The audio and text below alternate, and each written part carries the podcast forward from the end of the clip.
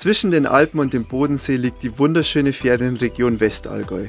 Berg und See, Wald und Wiese, Klamm und Mystik. So heißen hier ein paar der Premium-Wanderwege, die auf jeden Fall sehr vielversprechend klingen, aber dazu später gleich noch mehr. Wir treffen hier Rick Fromknecht. Er kennt in der Region Westallgäu nicht nur die coolsten Wanderwege, sondern auch die besten Pilzsammelplätze. Als Pilz- und Kräuterexperte verrät er in dieser Podcast-Folge seine Tipps fürs Westallgäu. Viel Spaß! Travel Optimizer, der Reisepodcast über Reisen zum Nachreisen. Entdecke mit Nina und Tom neue Reiseziele vor der eigenen Haustüre und am anderen Ende der Welt. Nachreisen ausdrücklich erlaubt. Servus zu einer neuen Podcast-Folge, in der sich dieses Mal alles um das Westallgäu dreht. Vielen Dank auch an der Stelle ans Westallgäu, den Sponsor dieser Podcast-Folge. Wir sitzen hier jetzt mitten im Wald in einem Holzpavillon mit Rick Fromknecht und er kennt seine Heimat nur zu gut und ist nämlich hier auch bekannt als Allgäu-Mogli, weil er wahrscheinlich auch viel Zeit hier im Wald verbringt. Er ist Pilzsachverständiger und kennt sich also deshalb mit Pilzen und Kräutern hervorragend aus. Also Servus Rick, schön, dass du dir Zeit nimmst heute. Freut uns. Ja, lieber Rick, was macht denn für dich deine Heimat Westallgäu so besonders? Ja, gute Frage. Gell? Also das Westallgäu ist eigen und einzigartig. Alle Leid und auch die Landschaft da bei uns. Ja. Ähm, wir haben viele schöne Traditionen. Die Art und Weise der Landwirtschaft ist noch äh, sehr urtümlich, die wir hier äh, hegen und dementsprechend ist natürlich auch unsere Landschaft geformt. Ja. Hier gibt's Sachen, die es eigentlich in ganz Deutschland ganz selten gibt und hier gibt's ganz viel von denen seltene Fleckle. Ja. Mhm. Was ist so ein seltenes Fleckle, wie du sagst? Also ähm, für mich natürlich, äh, ich wo gerne in der Natur bin, ein Ort, wo ganz viel verschiedene Pflanzen oder Tierarten daheim sind und äh, man spricht eigentlich in neumodischer Weise von der Biodiversität und das findet man hier im Oberreutemer Raum ganz viel. Ja. Mhm. Also Oberreute ist quasi eine Region oder eine, ein Markt in Westallgäu. Ganz kurz nach genau, äh, genau, bei uns spricht man von der Gmund und äh, Gmund Oberreite ist mein Heimat und da bin ich daheim. okay. und warum ist äh, ausgerechnet hier im Westallgäu die Biodiversität so hoch? Was macht ihr denn anders? Ah ja, genau. Also ähm, die Landwirte hier, die äh, haben sich das sogenannte Plentern, das ist eine Art und Weise von der Waldwirtschaft erhalten die ursprünglich sogar von der Kelter und Germanen schon überliefert worden ist. Kelter und Germaner waren unsere Vorfahren und das waren die ersten Menschen, die nachweislich eine Forstwirtschaft betrieben haben. Mhm. Und das sogenannte Plentern, das hat eigentlich früher, eigentlich äh, in dem ganzen indogermanischen äh, Sprachraum, haben die Leute das gemacht, aber gerade hier im Alpenraum und vornehmlich im Westallgäu haben die Menschen sich das nur erhalten.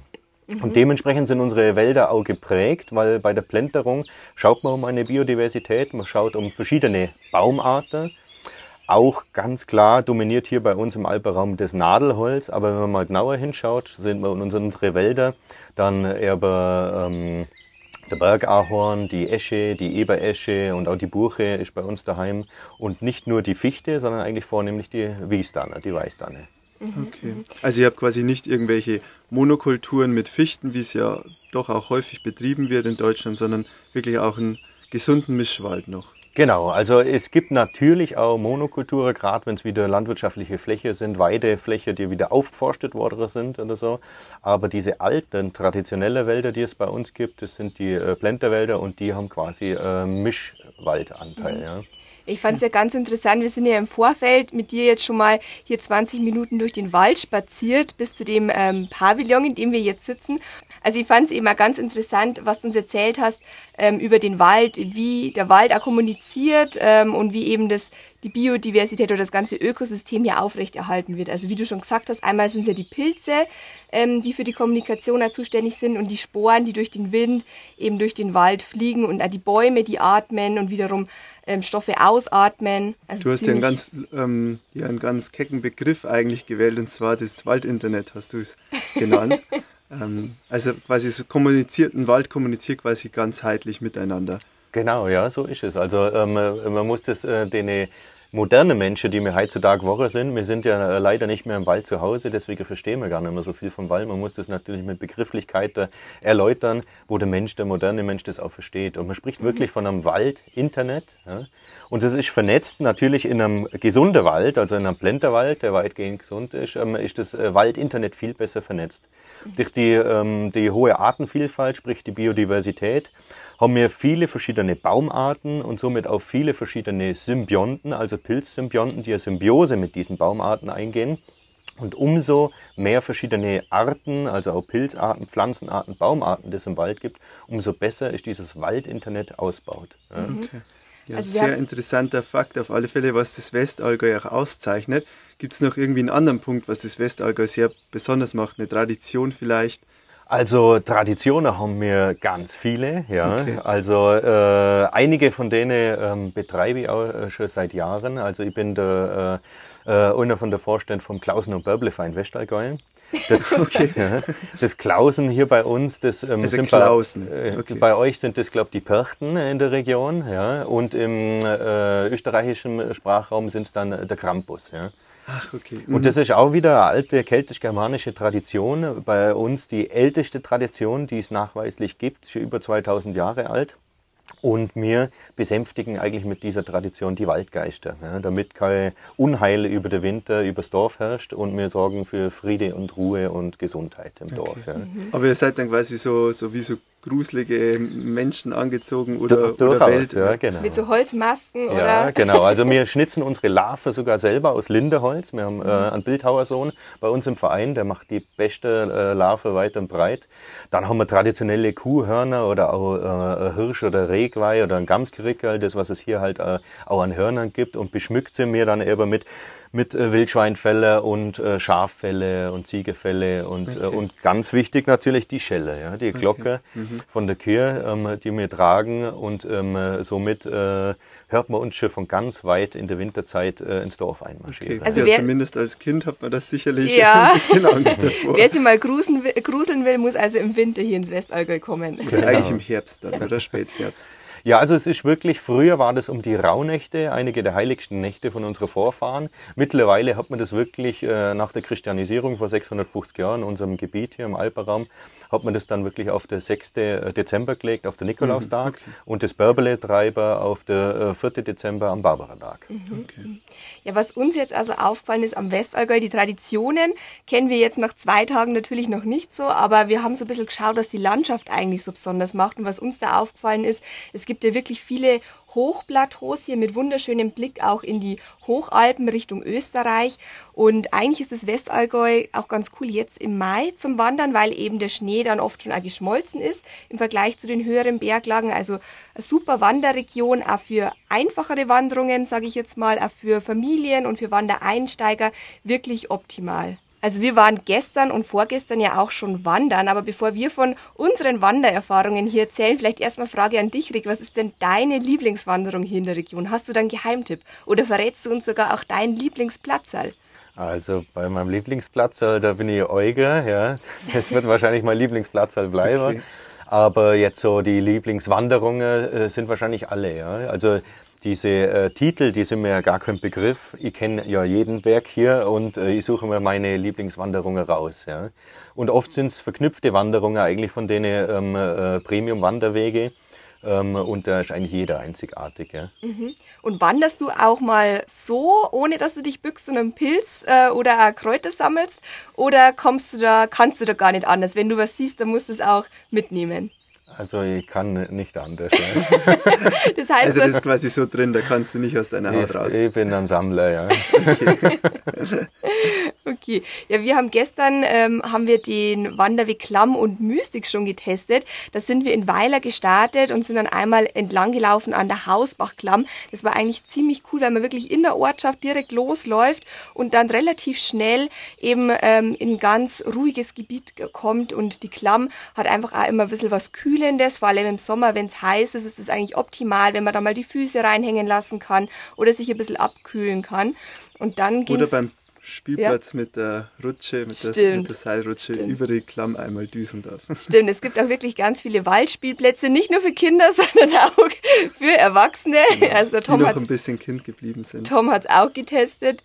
Und vorgestern haben wir ja die Premium-Wanderung Berg und See getestet. Da sind wir in Scheideck gestartet. Und das war echt so unsere erste Wanderung jetzt der Saison und die war mit 16,5 Kilometer schon ganz knackig. Ja, aber zum Glück hatte sie nur 400 Höhenmeter. Genau, aber man sollte schon gut gute fünf Stunden einplanen, wenn man dazwischen auch mal vielleicht einkehrt im Gasthof Paradies mit einem wunderschönen Blick auch auf den Bodensee oder auch oben auf dem Hochberg kann man auch die Brotzeit auspacken und hat dann einen ganz schönen Blick auch in die Hochalpen. Also eine sehr aussichtsreiche Wanderung. Genau, also die, die Namen oder der Name von den jeweiligen Wanderungen spiegelt auch immer dann wirklich auch das wider, was man dort bekommt. Also bei Berg und See sieht man halt einmal in die Hochalpen, in die Berge, aber eben auch auf dem Bodensee hat man dann einen wunderschönen Ausblick und bei Klamm und Mystik ist man eben zuerst in der Hausbachklamm unterwegs und später dann in so einem Feenwald, nennt ihr das, glaube ich. Ähm, und, und da ist es natürlich dann besonders mystisch. Heute regnet es sogar, da wäre es wahrscheinlich sogar noch mystischer als gestern. Das stimmt. Allgemein kann man zu den Premium-Wanderwegen sagen, ähm, dass die wirklich sehr gut ausgeschildert sind. Also damit hättest du jetzt, Rick, wahrscheinlich kein Problem. Du findest immer heim und den richtigen Weg hier. Aber, Aber so ein Touri, der sich jetzt nicht so gut auskennt, der der, der freut sich natürlich, wenn es eine gute Beschilderung gibt und das zeichnet auch so ein Premium-Wanderweg, also das ist ein Gütesiegel aus, ähm, eine besonders gute Beschilderung. Man findet dort regelmäßig Bänke mit schönen Aussichten oder in, in einem schönen Waldabschnitt, wo man dann auch mal eine Rast machen kann. Ähm, und die Wege sind auch immer sehr divers. Also man, man läuft da jetzt nicht besonders lange erst auf, auf, auf Asphalt, sondern hat mal Forstwege, mal Pfade, mal Schotterstraßen. Also die sind immer sehr vielfältig auch. Mhm.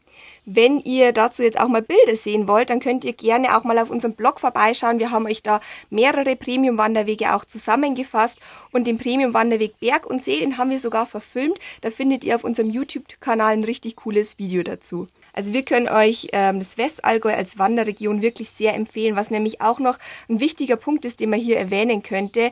Massentourismus gibt es hier wirklich nicht. Also ist alles noch sehr ruhig. Die Wanderwege sind nicht überlaufen. Ja, also haben, so haben es wir zumindest jetzt erlebt. Kannst du das bestätigen, Rick? Also ich kann das schon bestätigen. Ähm, ich treffe auf meine Wanderungen meistens gar niemand. Ja. also gar keinen. Gut, aber das sind dann auch die Rick-Spezialwanderungen wahrscheinlich. Genau, also wenn man hier in der Region aufgewachsen ist, dann kennt man auch die befestigten Wege, wo eigentlich so gut wie äh, keiner unterwegs ist. Mhm. Und das macht das Ganze ja natürlich noch mystischer. Ja. Mhm. Aber hast du jetzt vielleicht noch so einen, äh, einen Lieblingsgipfel oder irgendwie doch einen Tourentipp, wenn jetzt jemand fragen würde? Na klar, Lieblingsgipfel, gell, unser Hausberg, der Hochkrater. Ne? Das, mhm. äh, den, den sehe ich morgens beim Aufstehen und abends beim ins Bett gehen. Mhm. Ähm, das lohnt sich auf jeden also. Fall, ja. ja. Lohnt, lohnt, sich auf jeden Fall. Da ist man fast auf 1900 Meter dann ober und sieht dann wirklich nach Österreich rüber, bis in die Schweiz und äh, nach Deutschland. Mhm. Das ist auf jeden Fall mal äh, ein, ein Spaziergang wird. Ja. okay. Also es ist dann eine etwas anspruchsvollere Wanderung. Also ja, also man muss schon aufpassen mit Turnschuhe oder so würde ich es jetzt nicht machen. Gell? Mhm. Es gibt auch immer wieder äh, schwere Unfälle da oben, meistens von Leuten, die sich überschätzen. Also man soll sich da schon bewusst sein, dass man da im alpinen äh, Hochraum ist und dementsprechend auch ausgerüstet sein. Also das ist dann eher was für die geübten Wanderer. Ja, äh, die sich selber einschätzen können. Ja. Genau. Mhm. Ja, das ist doch noch eine tolle Ergänzung auch zu den Premium-Wanderwegen. Danke für den Tipp. Ja, ich glaube, langweilig wird es einem hier im Westallgäu auf jeden Fall nicht. hier ist auch kulinarisch einiges geboten. Wohin würdest du denn deinen besten Freund jetzt zum Essen einladen? Ja, gute Frage. Gell? Also als Oberrittemer muss ich natürlich sagen, ja klar zum Fetzer, oder? Der hat nämlich in, in Irsegrund eine ganz tolle Beutz. Mhm. Aber ähm, was ich auch ganz gern mag, ist jetzt zum Beispiel in Schäffau, gehört zum äh, Markt Scheudig, ähm, da gibt es äh, das Gasthaus Post. Ja? Mhm. Und da, die machen viel Bio-Küche und das ist natürlich auch was sehr Besonderes. Ja. Okay. Beim Fetzo waren wir ja tatsächlich auch schon, das können wir bestätigen, dass dort sehr gut ist. Ähm, hat auch eine, einen schönen Biergarten gehabt. Ähm, war es jetzt wunderschön warm gestern Abend. Da auf alle Fälle eine Empfehlung wert. Ja, danke schon mal für die ganzen Tipps. Jetzt kommen wir vielleicht eher zu deinem Job auch. Wie, wie, ich habe es ja vorher schon erwähnt, wir sind ja vorher auch schon 20 Minuten durch den Wald gelaufen und wir selber und wahrscheinlich auch ihr, liebe Zuhörerinnen und Zuhörer, liebt es ja auch draußen zu sein in der Natur. Aber ich finde, so, man nimmt sich eigentlich so selten die Zeit, ein bisschen mehr über die Natur auch zu lernen. Und das vermittelst aber genau du, Rick. Bei dir kann man ja Pilzseminare buchen. Aber wie genau muss man sich denn jetzt so ein Pilzseminar vorstellen? Ja, das ist eigentlich ein äh, rundum sorglos Paket, was die Leute bei mir kriegen. Ähm, die buchen erst einmal online äh, den Termin und dann müssen sie warten bis in den Herbst, weil da ist wirklich die beste Zeit, um äh, Pilze zu suchen. Einfach, ähm, äh, weil da ist dann wieder äh, viel vermehrt Regen da und für Pilzwachstum braucht es einfach auch Wasser. Wir treffen uns ähm, äh, hier im Pavillon, am Seminarplatz. Die Leute dürfen selbstständig vom Parkplatz hinter Schweinhöf, der Wanderparkplatz, der sehr gut ausgebaut worden ist von der Gemeinde und auch reichlich Platz bietet jetzt ähm, auch für Wanderer und so. Ähm, laufen die selbstständig vom Parkplatz daher. Hier werden sie dann erwartet ähm, mit äh, Kaffee und Tee. Und dann machen wir eine kleine Vorstellungsrunde und gehen aber dann sofort auch schon in die Materie des Waldes und vor allem vom Plenterwald, der bei uns hier beheimatet ist. Ähm, und dann äh, gehen wir in die Praxis, laufen von Pilz zu Pilz. Ähm, die Leute nehmen die Speisepilze mit, ich nehme die giftige Pilze mit. Und wir werden gegen mittags ähm, noch eine tolle Waldbrotzeit im Wald machen mit Allgäuer Käse, Allgäuer Wurstwaren und frischem Allgäuer Brot. Mhm. Der eine oder andere nimmt vielleicht der Radler oder Bier noch mit, wenn er mhm. mag. Ja. Und ähm, dann wollen wir auch schon eine Abschlussrunde machen, wieder hier zum Seminarplatz her, wo dann die äh, Pilze nach einer kleinen Pause nachbesprochen werden. Wird wieder auf die Erkennungsmerkmale drauf eingegangen, auf die giftige Doppelgänge, die es gibt, die ich dann dabei habe. Und dann werden sie gesäubert und parallel am Feuer dann zubereitet jede Pilzart einzeln für sich, weil die Geschmäcker der Pilze sind unendlich groß. Ja. Mm, das klingt lecker. Also es ist dann quasi so eine richtige Pilzprobe, wie man jetzt so eine Weinprobe oder eine Bierprobe macht, macht man bei dir dann auch eine Pilzprobe. Ja, so kann man es auch sagen. okay, okay. Ja. Sehr cool. Woher hast du denn jetzt eigentlich dein ganzes Wissen als Pilzsachverständiger? Also ich bin natürlich schon geprägt durch die äh, Region hier einfach, weil hier ganz viel äh, urtümliche Natur ist, aufgrund, äh, dass einfach die Landwirte die Natur hier so erhalten haben. Ähm, und natürlich äh, war das schon immer so ein bisschen mein Favorit. Äh, durch meine Eltern äh, auch in der Natur aufgewachsen, schon ganz viel von denen gelernt, auch in Sachen Pilze. Und irgendwann habe ich mir überlegt, ähm, das ist jetzt wieder was nicht so Tolles. Ja, ich habe früher mal in der Industrie geschafft und auch Kriegswaffen produziert. brandheißes aktuelles Thema. Gell? Mhm. Und irgendwann habe ich überlegt, hey, was, was soll denn das Ganze? Also viel Geld bringt einem ja gar nichts, äh, wenn man der Welt nicht damit helfen kann. Und mhm. somit habe ich gedacht, ja, was kann ich denn machen? Was kann ich der Welt eigentlich zurückgeben? Ich verbringe mein ganzes Leben hier auf dem Planeten und irgendwas muss ich doch der Gott der Welt zurückgeben. Und somit sind eigentlich die Seminare entstanden. Ja. Mhm. Die Ausbildung vom Pilz-Sachverständigen kam dann irgendwann dazu.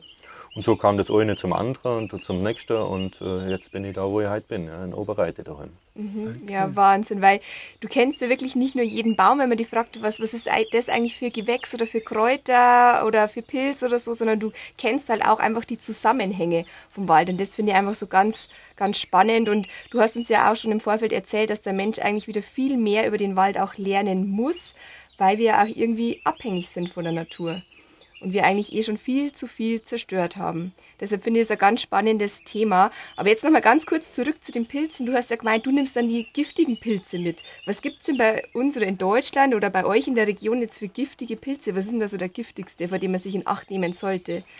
Also der giftigste, der den meisten Menschen geläufig ist, ist der grüne Knollerblätterpilz. Der mhm. gehört zu den Wulstlingsartigen. Das den habe ich auch schon in der Schule gelernt. Ja, genau. Also das sind die äh, Amanita äh, cae, das ist die Gattung, wo auch der Fliegenpilz eben dazugehört. Und beim Knollerblätterpilz ist es wirklich so, beim Grüner und auch beim Weißen und beim Kegelhütigen, die haben alle drei die gleichen Pilzgifte in unterschiedlichen Konzentrationen, aber da reicht eine Messerspitze aus, dass man eigentlich sterben kann. Also sprich, da kann eigentlich eine ganze Familie davor sterben. Okay.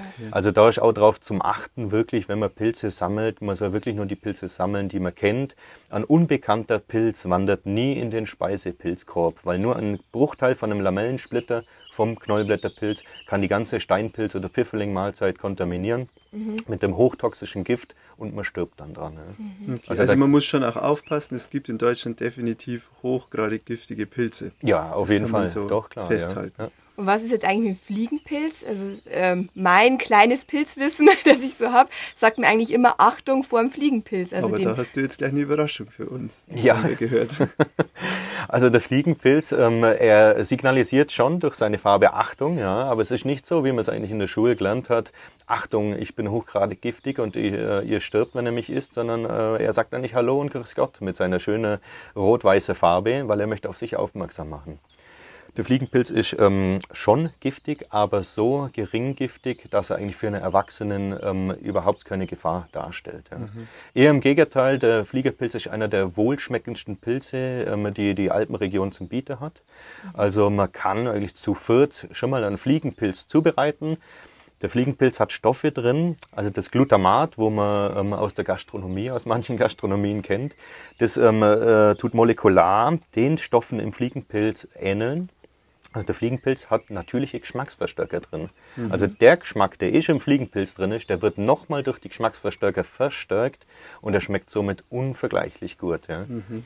Also haben wir, soll man jetzt hier dazu aufrufen, einen Fliegenpilz zu essen oder dann doch lieber nicht, weil er ja doch auch giftig ist. Also ja, das muss man jetzt schon festhalten. Genau, also er ist schon giftig. Er ist nicht so genau. giftig wie so ein Knollenblätterpilz, aber er ist natürlich schon auch giftig. Also nicht jetzt hier zuhauf äh, Fliegenpilze sammeln und die dann essen, weil ihr es hier im Podcast gehört habt. Das ist dann schon nochmal wichtig. Aber vielleicht auch ganz interessant zu wissen, Fliegenpilz ist jetzt nicht tödlich oder so, für einen Erwachsenen zumindest. Genau, also mit Kindern darf man solche Sachen äh, generell nie machen oder, oder Erwachsene sollte sich äh, in Acht nehmen, weil jeder Mensch reagiert anders natürlich auf diese Stoffe, die im Fliegenpilz drin sind. Das ist eigentlich vornehmlich die Ibotensäure. Aber man kann das vergleichen, es ist ja immer äh, giftig, eigentlich die Art und Weise der Dosierung. Wenn einer sich über den Durst trinkt und meint, er muss eine Flasche Wein trinken oder fünf, sechs Bierle, dann ist das manchmal auch zu viel.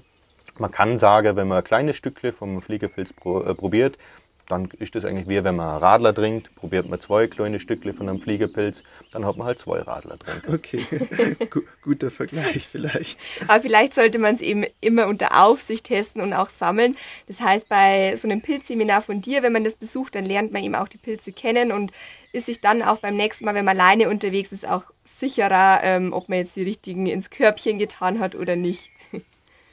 Und wann und wo findet man denn jetzt in der Region die meisten Pilze?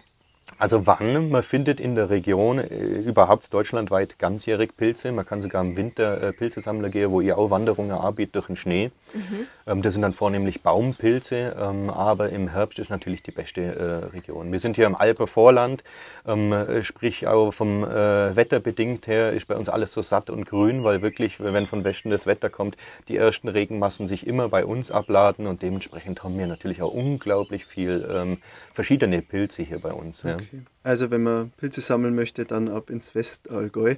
Wenn man sie dann gefunden hat, sollte man sie zupfen, also rausreißen oder abschneiden. Ich kenne das eher mit abschneiden, aber ist denn das richtig?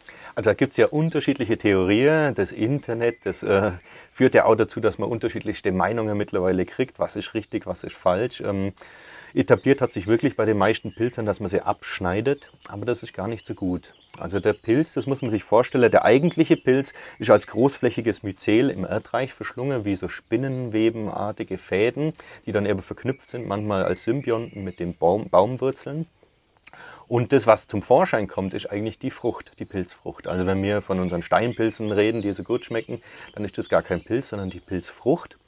Und da kann man sich symbolisch eigentlich damit in den Vergleich nehmen, wenn man jetzt an einen Apfelbaum hingeht und man schneidet den Apfel in der Hälfte durch und lässt die andere Hälfte am Apfelbaum hängen. Da äh, verschimmelt und verfault dann ähm, die andere Hälfte und man lässt ja quasi auch ein großes äh, Teil von diesem Fruchtkörper am Apfelbaum hängen. Genauso ist es mit der Pilze auch. Wir drehen oder hebeln den Fruchtkörper ganz sachte raus, schaut beim Rausnehmen von dem Fruchtkörper, dass kaum Waldboden mitgeht und kaum Myzelfäden, weil das soll wirklich im Erdreich bleiben. Das braucht der Baum, das brauchen die Pflanzen zum Überleben. Wenn es trocken ist, in trockenen äh, Zeiten, verschließen wir wieder mit Laub oder Nadelwerk, das am Boden liegt, diese äh, Wunde, ja, die wir dem Boden zugefügt haben. Und dann kann auch keine Feuchtigkeit rausdiffundieren. Ja. Mhm. Also es ist eigentlich wirklich besser, wenn man den rausdreht. Rausdreht, also auch nicht blind anziehen, sondern wirklich drehen dann. Ja, genau. Mhm. Es ist schön vorsichtig, dass wirklich auch nur die Frucht ähm, abtrennt wird vom Boden. Mhm. Ja. Wenn ihr, liebe Zuhörerinnen und Zuhörer, jetzt Lust bekommen habt, mal so ein Pilzseminar beim Rick zu buchen, um mehr über den Wald und die Pilze zu lernen, dann packe ich euch in die Infobeschreibung mal die Website. Dort findet ihr die Termine ähm, zu den angebotenen Pilzseminaren. Und in der Infobox findet ihr natürlich auch den Artikel zum Westallgäu mit den Premium-Wanderwegen und ganz vielen weiteren Informationen. Ich würde sagen, wenn ich jetzt auf die Uhr schaue, sind wir fast schon wieder am Ende angekommen. Deshalb sage ich vielen, vielen Dank, Rick, für Dankeschön. deine Infos. Ich hoffe, ja, ihr konntet einiges mitnehmen. Wir erkunden jetzt noch zwei weitere Tage hier das Westallgäu und freuen uns riesig. Und wir hoffen, die Podcast-Folge war auch so ein bisschen was Besonderes für euch. Und ihr habt im Hintergrund auch so ein Vogelgezwitscher und so einen ganz leichten Regen gehört. Das war nämlich unsere erste Podcast-Aufnahme jetzt hier mitten in der Natur. Aber ich glaube, das hat jetzt zu dem Thema ganz gut gepasst. Würde ich auch sagen. Also vielen Dank, Rick. Danke auch. Genau. Ja. Und wir sehen uns beim nächsten Mal oder hören uns beim nächsten Mal. Genau, wieder. bis dann. Ciao. Tschüss.